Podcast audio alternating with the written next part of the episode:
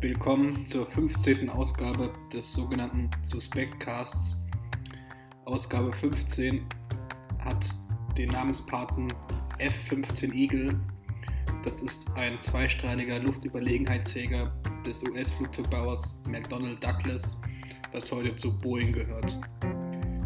Fangen wir an mit dem Suspektcast. Ähm, heutige Gliederung. Wir fangen an mit der Auflistung wie immer und danach kommt das Themengebiet suspekte Mittelalterwaffen.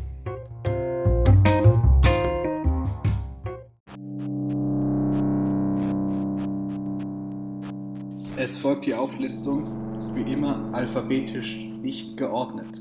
Fangen wir an. Altehrwürdige Gebäude, Zäune in Prostejov, fermentierter Schinken, die Nockenwelle, Satarasen, interdisziplinäre Schnittstellen, Aufbruchsstimmung, sogenannte Tüpfelhyänen, Arcade-Hallen, der Rapper Tretmann, Schweinsblasen, Cascading Style Sheets, Reklame,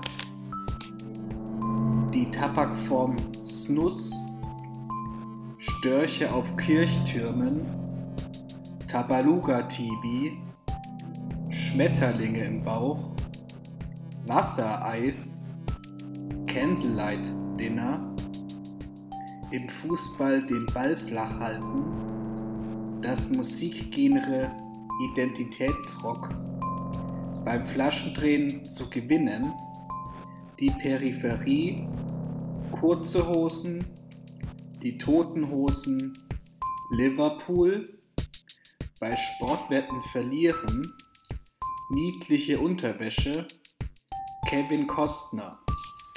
Für alles eben aufgelistete gilt, sie sind mir suspekt.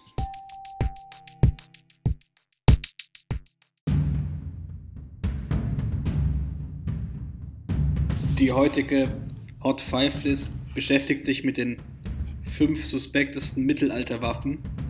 Fangen wir an mit Platz 5, die Streitaxt. Hat man auch eine normale Axt zum Holzhacken? Warum Unterschiede? Warum sich das Leben selbst kompliziert machen? Platz 4, der Morgenstern. Der Name sagt eigentlich alles. Von Stacheln auf Stern zu kommen, nachvollziehbar. Aber warum morgen? Morgen habe ich ein Date mit Fantasiefreundin Jessica.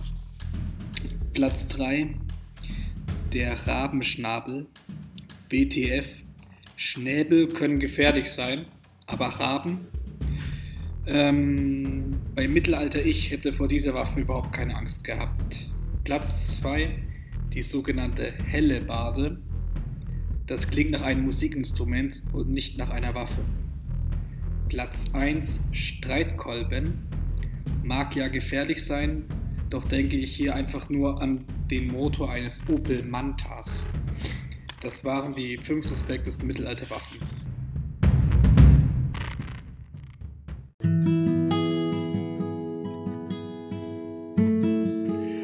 Kommen wir zur Verabschiedung.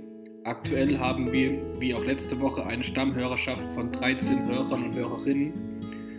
Das ist okay, die letzte Folge ist sehr gut gelaufen. Eigentlich müssten wir schon längst an der 20 kratzen, aber die zwei Folgen davor waren so schlecht geklickt, dass ihr jetzt als Hausaufgaben bekommt, diese in Dauerschleife schleifen zu lassen, um mir mehr Klicks zu generieren.